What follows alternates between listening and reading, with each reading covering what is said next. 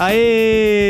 Começando mais um episódio do Podcast Castanha. Eu sou o Cadu Sampaio, estou aqui com Rafael Lambert, Fala galera, sejam bem-vindos. Rodrigo Cavalheiro Bom dia, boa tarde e boa noite. e Daniel Tossati. E aí, mochileiros? Sim, meus amigos, estamos aqui reunidos para mais um episódio, dessa vez para falarmos de um assunto que a gente adora. A gente já conversou sobre viagens, sim, mas hoje a gente tem aqui conosco um convidado mega especial e eu estou falando de Gabriel Dias. E aí, pessoal, tudo bom? Maravilha, Gabriel, obrigado de você ter aceitado o nosso convite, obrigado de você ter aceitado vir aqui bater esse papo com a gente. Mas antes eu tenho uns recadinhos para dar pra galera.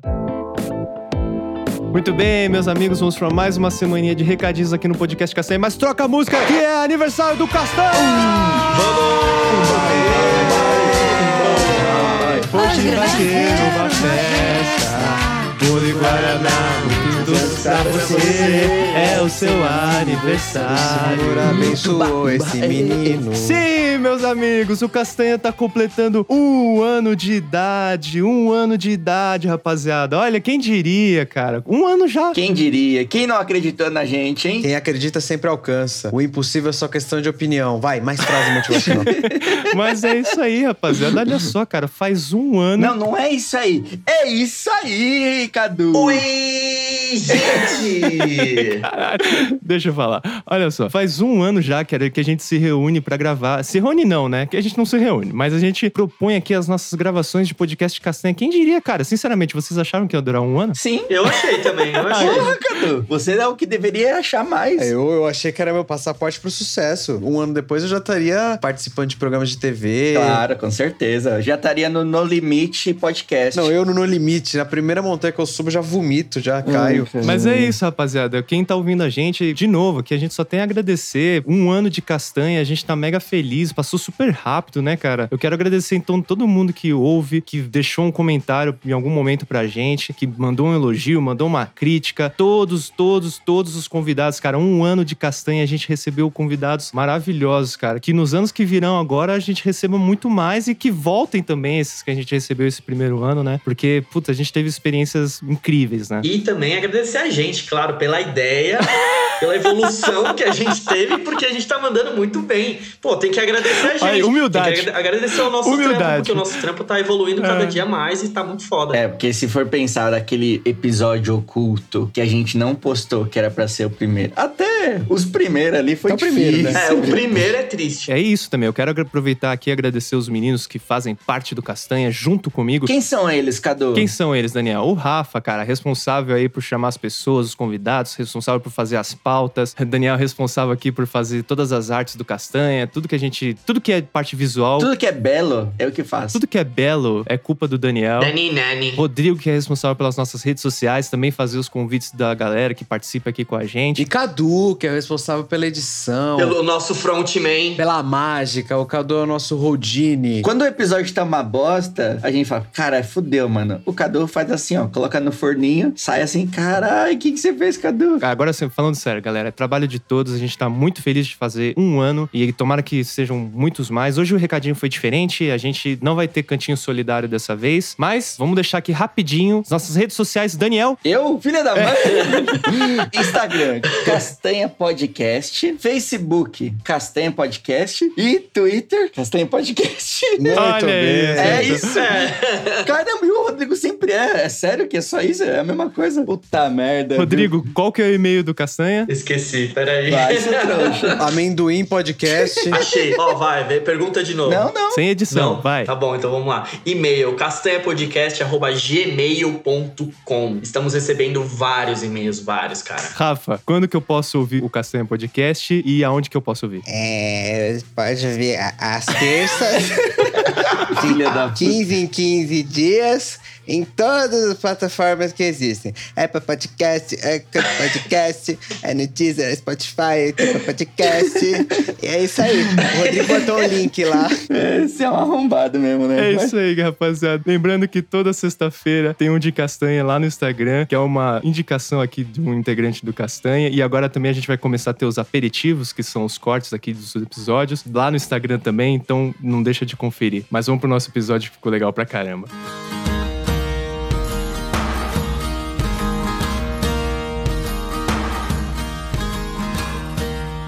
Bom, vamos lá. Como é de praxe aqui, Gabriel, toda vez que a gente recebe o convidado pela primeira vez, a gente pede pra ele fazer uma breve apresentação. Então, eu vou falar pra você, por favor, falar um pouquinho de você mesmo pra quem tá ouvindo a gente. Bom, eu sou o Gabriel, morei a maior parte da minha vida no Mato Grosso e em 2017 eu decidi viajar ao mundo. Comecei a planejar uma viagem de carro até o Alasca. Meu planejamento não deu muito certo, aí eu acabei indo de carona mesmo. E aconteceu alguns problemas lá e acabei sendo conhecido mundialmente por ter sido resgatado depois do meu rolê lá no Magic.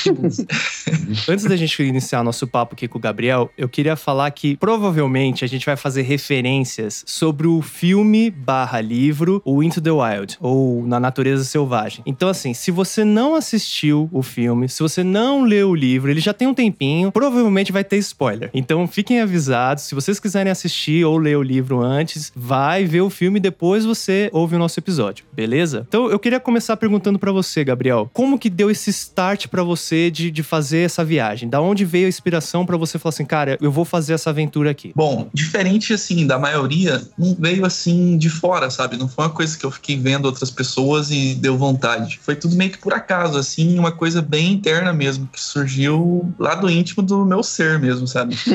em 2016, eu tinha uma empresa em Cuiabá, eu tinha, eu tinha duas empresas na verdade, eu tinha uma imobiliária e uma cerealista, eu trabalhava com compra e venda de cereais. E aí eu fiz uma negociação e acabei pegando uma quantidade grande de milho, peguei bastante milho na época. E aí eu fiz uma viagem pelo Brasil em busca de novos clientes, potenciais clientes, para comprar essa produção minha de milho, né? E aí eu acabei conhecendo 20 estados do Brasil nessa viagem. E essa viagem me mudou, assim, bastante, sabe? Eu fiquei, assim, muito impressionado como era diferente de um estado para o outro, de uma cidade para outra, como tinha suas peculiaridades, assim, em cada local, sabe? E aí depois daquela viagem eu falei, não, eu vou, vou viajar para fora, né? Vou ver como que é o mundo, né? E aí já no meu tempo vago, assim, lá no escritório, eu já ficava olhando o mapa, assim, o tempo todo. Ficava, meu Deus, tô aqui no Mato Grosso, é tão pertinho do Peru, né? Nunca fui no Peru, nunca fui pra Bolívia, que é aqui do lado. Você nunca tinha feito nenhuma viagem internacional até então? Não, nunca tinha feito nenhuma. E aí começou essa vontade, assim, insaciável, sabe? De conhecer, de explorar, de ver com os próprios olhos o mundo, sabe? E aí foi, eu comecei a planejar essa viagem pro Alasca, e aí eu fui.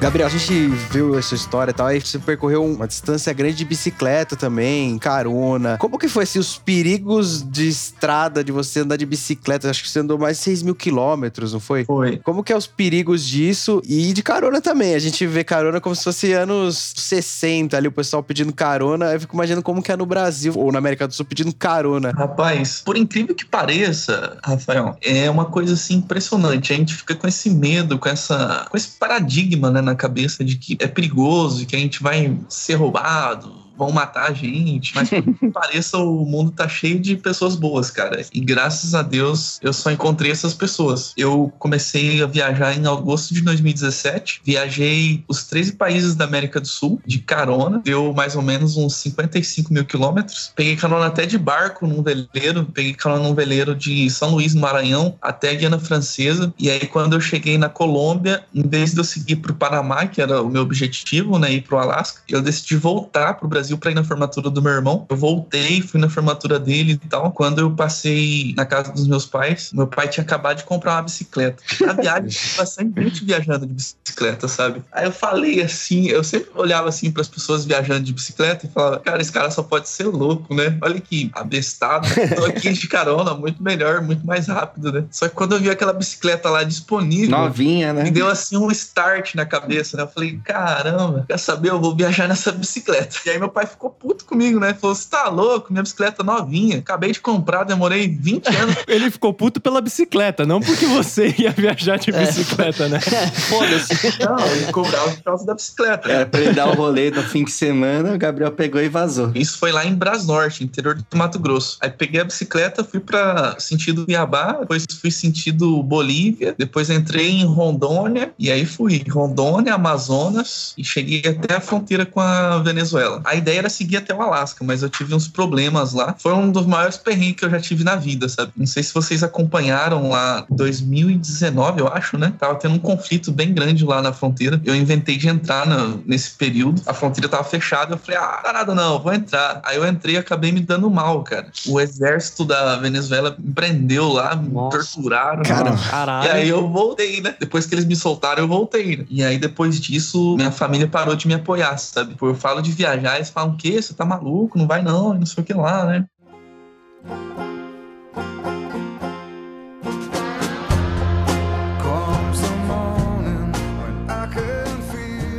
Quando você foi fazer esse planejamento para suas viagens, você se preparou tanto, sei lá, financeiramente, com expertise mesmo, assim, de sobreviver ali nos percalços ali da vida, com, tipo, sei lá, ter experiência em acampar, ou, tipo, até andar de bicicleta, né? Nunca andei, andei de bicicleta de vez em quando, ah, vou dar um rolê aqui e andar 6 mil quilômetros. Não deve ser tão fácil, né? Algumas pessoas me julgam por isso, né? Mas a verdade é que eu não me planejo tanto, sabe? Por exemplo, o rolê de bicicleta mesmo. Eu nunca tinha andado de bicicleta na vida. Aprendeu na raça. Ela não tinha rodinha do lado, não, né? Não, É, a ideia é ir ver o que, que acontece, entendeu? Ver se dá certo já fazendo. O rolê de bicicleta, por exemplo, eu comecei, o primeiro dia eu pedalei 100 quilômetros. E a dor na bunda? Não conseguia nem andar. Você é louco. Esses dias eu fui andando, andei um pouquinho, eu não conseguia sentar.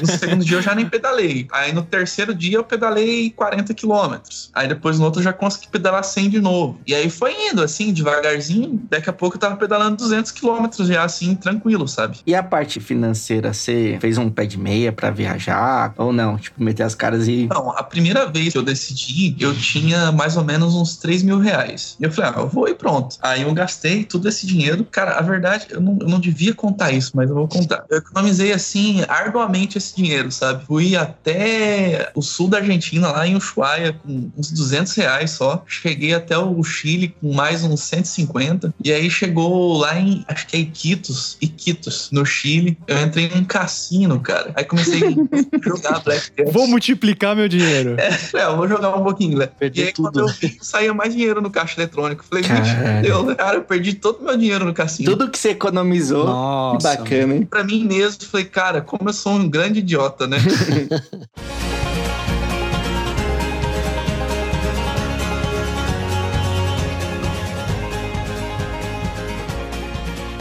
É, eu queria saber, cara, tem essa curiosidade, você conheceu vários lugares aí. Queria saber as diferenças culturais que tem entre os países da América do Sul, Estados Unidos, Canadá, em relação à receptividade, estrutura para receber turistas. Principalmente porque você foi não pra capital, né? Você deve ter ido pra cidadezinha micro da Venezuela de bicicleta, assim. Tipo, provavelmente as pessoas olharam e falaram: "Ô, acabou o mundo, tem uma pessoa aqui chegando. que isso? Tem alguém pra me resgatar aqui, que acabou o mundo, aí ataque zumbi, né? E só um detalhe também que o Rodrigo citou: turista, mas não chega a ser bem turista, né, cara? é, Você- exato, é. Turista no fato de você não ser de lá, né? Mas. É, eu não me considero turista, sabe? Eu me considero mais um, sei lá, nem mochileiro, talvez, acho que nem mochileiro, nem. Sou mais pra um forasteiro, sei lá. Explorador. Um andarilho, né? É, eu acho que é um andarilho mesmo. Mas, vamos lá. Diferenças culturais. Acho que o que mais choca, assim, de cara, pra mim foi quando eu saí aqui pro sul, o frio, cara. É um frio, assim, fora de sério, sabe? As pessoas naquele vento, o rosto chega a ficar todo queimado de tanto frio, sabe? E é assim, uma, as pessoas mais simples, assim, no campo, na fazenda, elas fazem a própria roupa ali com pele de animais. Foi, assim, uma coisa, assim, que eu nunca imaginei que existia, sabe? Elas têm a- o próprio cultivo, assim, cultivam a própria comida. Aí muita gente vive do artesanato também. E você sentiu algum lugar que foi mais receptivo? Teve algum lugar que você falou, puta, aqui é difícil, mesmo nas condições que eu tava, do povo te acolher mais? Porque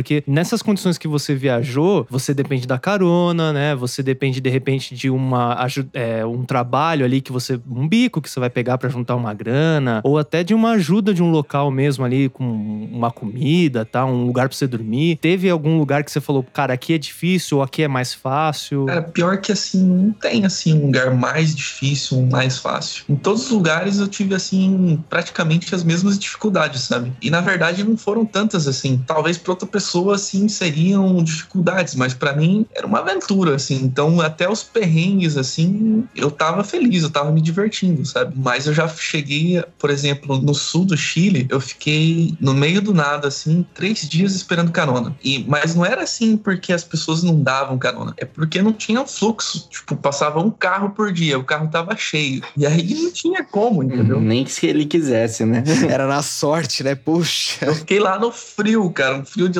lascar, no meio do nada, assim. Sorte que eu tinha levado comida, senão eu... Mas aí você ia andando e tipo. Não, não tinha. Eu podia ter saído andando, mas eu preferi ficar parado. Você ficou parado na estrada esperando esses três dias a carona? Foi. Caralho. Mas aí, tipo, eu coloquei a barraca ali assim e tal, né? E eu ficava lá pedindo carona. Aí, a hora que parou um carro, eu desmontei a barraca rapidinho, porque eu, eu vi que ia demorar, né? É, passou um dia, passou.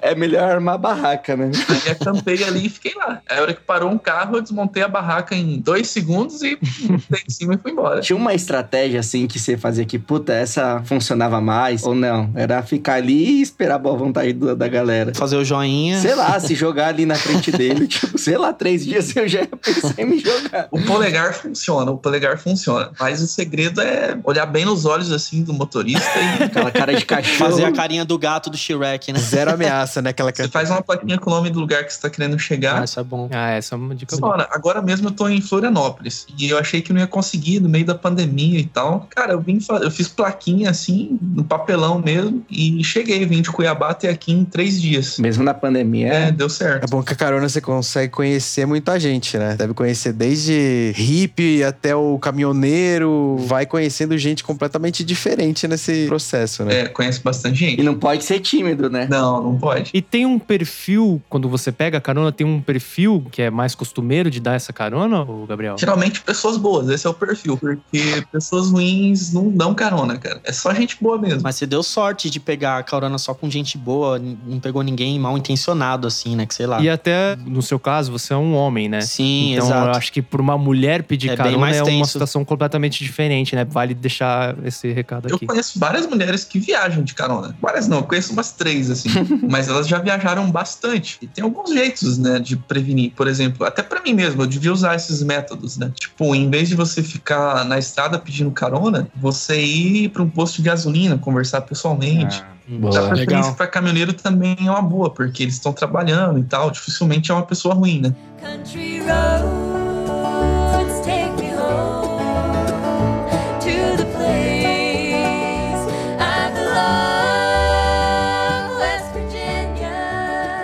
Subindo pros Estados Unidos já, né? A gente tem a impressão que lá é muito mais comum esse mundo de carona, de, de acampamento, do que aqui, assim. Como que foi você chegar já nos Estados Unidos? Acho que você não fala inglês, né? Eu não falava, agora eu já aprendi um pouco. Ah. Eu fiquei seis meses no Alasca, né? Então, aí você conseguir chegar até lá e se comunicar numa língua completamente diferente. Como que foi chegar nos Estados Unidos e aí subir até o Alasca, assim? Como que foi esse final? Final não, né? Porque foi o ápice da viagem, assim. Cara, os Estados Unidos, assim, foi um divisor, assim, de águas pra mim, sabe? Eu cheguei lá, assim, não sabia falar nem nada, nada de inglês, sabe? Então foi, assim, um choque cultural muito grande pra mim. E em relação à carona lá, cara, eu no começo eu não sabia nem pedir carona, né, em inglês. Ia pra estrada e ficava lá com o dedão e tal, e graças a Deus deu certo. Aí a pessoa parava e tal, eu usava o tradutor no celular, né? Ela lia lá que eu tava indo pro Alasca de caronas, não tinha uma pessoa que não ficava, assim, impressionada, sabe? Falava, o quê? Você é maluco e tal. E eu falava, não, eu já vim do Brasil até aqui, né?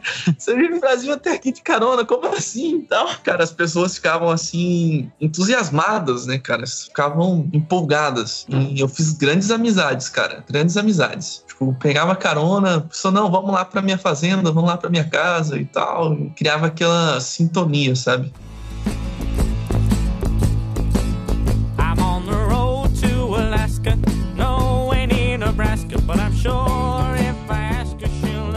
Gabriel, você tá contando a sua história pra gente e, como eu comentei no início do programa, é inevitável não fazer a comparação com. Eu vou falar filme, tá, gente? Porque eu não li o livro pra mim, a primeira imagem que vem na cabeça é do filme Na Natureza Selvagem, o Into the Wild. É uma história muito impressionante, né? Porque, assim como você, ele também foi de carona. Claro que ele tava muito mais perto, porque ele já tava nos Estados Unidos, né? Mas ele também foi de carona pro Alasca. O objetivo dele era se livrar de tudo que ele tinha. Ele cortou cartão de crédito, ele cortou identidade, ele jogou tudo fora pra ir pro Alasca e ficar no meio da natureza. Você chegou aí pro ônibus do filme, né? O ônibus mágico do Alexander Supertramp, né? Como que foi essa experiência, cara? Como é que foi estar na natureza, estar naquele lugar? O ser humano tá preparado pra sobreviver ali, porque no filme ele não sobreviveu, você precisou ser resgatado. Conta um pouco pra gente como é que foi essa experiência toda. Cara, o Alasca foi, foi especial assim desde o começo, sabe? Desde o primeiro momento que eu pisei no Alasca, eu cheguei no Alasca a pé. A última carona que eu peguei antes do Alasca foi um caminhão, ele tava levando armamento pro exército. E aí ele falou: Ó, não posso passar a fronteira com você, então você tem que descer antes. Aí eu desci um quilômetro antes da imigração e cheguei lá, né? Um frio de menos 40 graus, uma mochilona nas costas. O oficial olhou assim e falou: Ah, onde você vai, seu maluco? Que isso e tal, né? Fez um monte de pergunta, deixou eu entrar e tal. Caminhei uns 20 quilômetros a pé até pegar a primeira carona. E tudo foi acontecendo assim de uma forma muito especial, assim, sabe? Cada inspirada de ar que eu dava lá dentro do Alasca, assim, era como se fosse um sonho, sabe? Cada instante, assim, era como se eu estivesse vivendo, assim, uma coisa que não sei explicar, sabe? Mas, enfim, cheguei em Fairbanks, que era o meu objetivo inicial, e direto para ver as auroras boreais, né? Que era um, um grande sonho ver a aurora boreal. E aí conheci alguns brasileiros lá, fiquei hospedado na casa de um cara que eu conheci na Guatemala. E aí foi, fiquei por ali um tempo em Fairbanks. E aí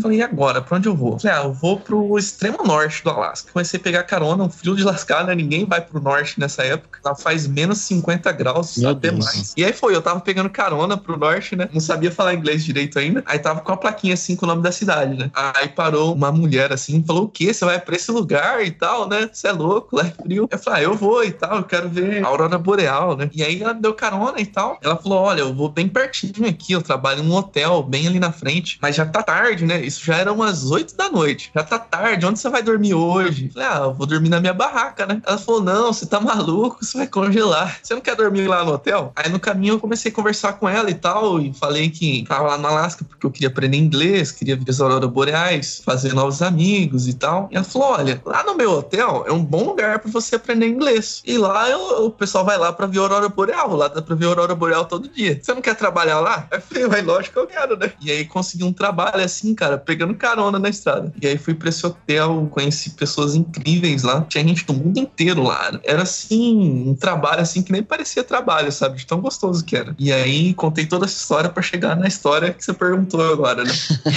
Começou a pandemia, cara. Começou a pandemia e aí cancelou todas as reservas do hotel, né? E aí não tinha mais trabalho, né? E eu também ia ter que ficar isolado, não podia ficar mais viajando e tal. Aí eu falei, ah, já que é pra ficar isolado, vou lá naquele ônibus lá, né? Comprei uma placa solar, comprei um telefone via satélite e aí comprei bastante comida e falei, vou pra lá, vou pra natureza selvagem. Sozinho? Sozinho. Você já conhecia o filme, o livro? Eu assistia o filme até a metade, várias vezes. Mas eu sempre dormia da metade pra frente. Olha, era melhor ter visto o finalzinho só pra né? Talvez fosse a parte mais importante. né? no meio da pandemia, então, já tava sem emprego, né? Por conta disso, e você conseguiu se equipar um pouco e ir pro ônibus. Aí eu peguei, baixei o livro no meu celular e fui pro ônibus. Falei, não, eu vou ler o livro lá no ônibus, né? Caminhei quatro dias até chegar lá, na neve, assim, um frio de lascar, peguei nevasca no caminho. E aí cheguei lá no ônibus e me instalei lá, cozinhava todo dia e tal. Lá dentro mesmo. É, lá dentro. Aí comecei a ler o livro, cara. E aí eu li o livro, as aventuras dele, as viagens que ele fez de barco pelo México, e as viagens que ele andava em trem de carga, e as caronas que ele pegava, os amigos que ele fazia. E eu fui ficando assim, envolvido naquele livro, assim, de um jeito inexplicável, sabe? Tá ali sentindo a energia do lugar e tal. Parecia que eu tava conversando com ele, sabe? E aí quando eu fui chegando perto do final, assim, cara, foi me dando assim um desespero, sabe? Foi como se eu sentisse ele ali do meu lado, assim, sabe? Aí quando eu leio assim a última frase do livro, cara, eu comecei a chorar assim de um jeito assim que não dá pra explicar. Eu chorei, chorei, chorei e falei, meu Deus. Aí foi aí que eu decidi voltar. E aí deu ruim. É igual ele. Que aconteceu nessa volta aí? Cara, na volta eu já tava assim com muito medo, sabe? Porque eu li o livro, já tava com aquele sentimento de medo mesmo, sabe? E a neve tava começando a derreter já, o inverno tava acabando. E no Alasca tem muito urso, né? O inverno tava acabando, os ursos, no inverno eles invernam, aí você não vê o urso. Eu falei, bicho, os ursos já vai começar a sair da toca, né? E tal, vou ser devorado por urso. E aí eu comecei a ver pegada no caminho de urso. E eu falei, meu Deus, cara, e agora? Daqui a pouco a parece um urso aqui. Não vou chegar mais, cara. Não vou chegar, não vou chegar vivo. E aí no caminho eu tenho que acampar pelo menos duas noites no caminho, né? Aí no caminho eu tava acampando de noite e a minha barriga roncava assim, né? Do dos feijão que eu tinha cozinhado. Acabei com um carro. Eu já acordava desesperado. Meu Deus andava com spray assim de pimenta próprio pra urso, né? Como assim? Existe um spray de Nossa, eu pimenta não pra- sabia que existia isso, não. Tem, tem. Tem um spray, mas não, não resolve É, muito. imaginei, pelo tamanho dele, um sprayzinho, acho que. É bem forte o spray. Eu dei uma espirrada pra testar.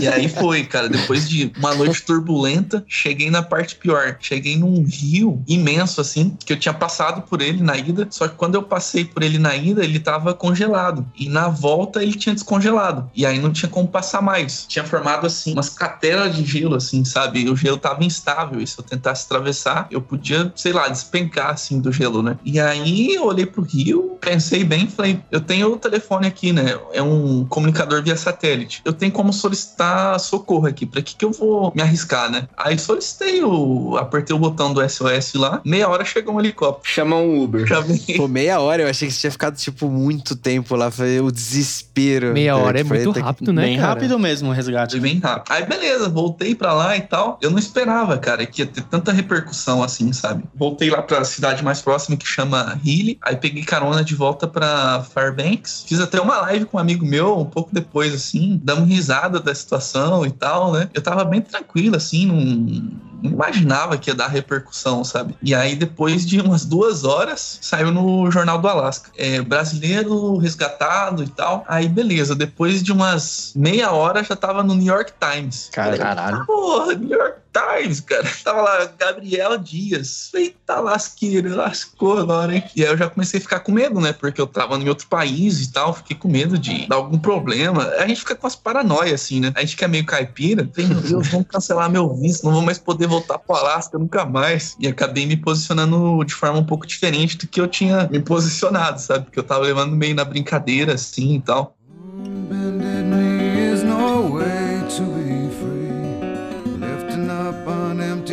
by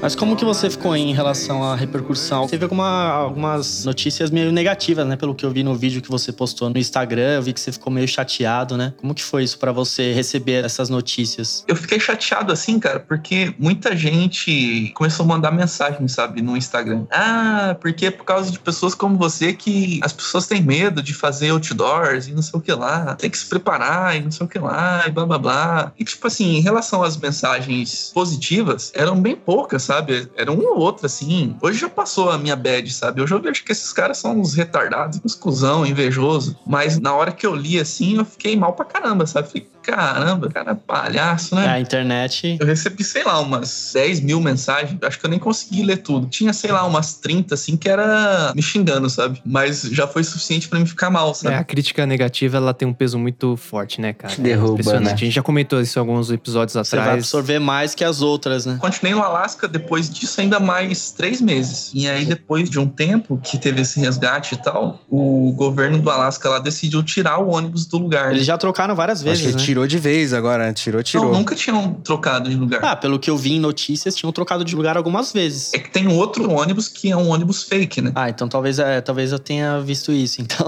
É o set de filmar. É mais acessível, é no jardim ali. né? Mas o, o lugar, assim, que tá o ônibus mesmo, que tava o ônibus original, ele nem é tão bonito assim, sabe? É um lugar legal, assim, tal, tem um rio perto, mas no filme ele tá num lugar, assim, bem perto das montanhas e tal, e o lugar original não é assim.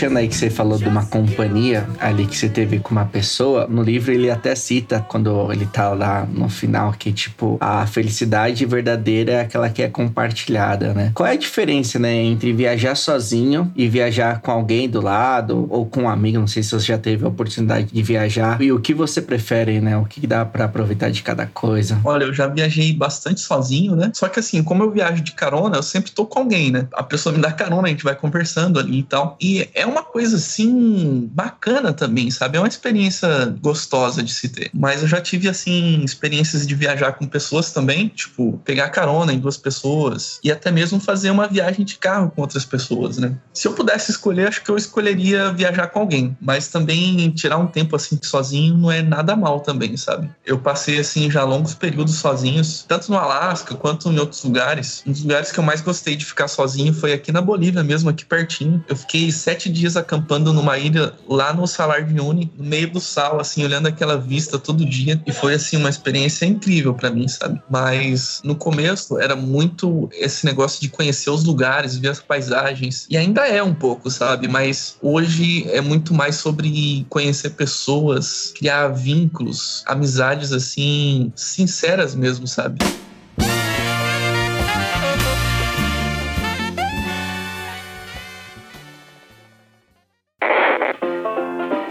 Este episódio foi editado por Cadu Sampaio.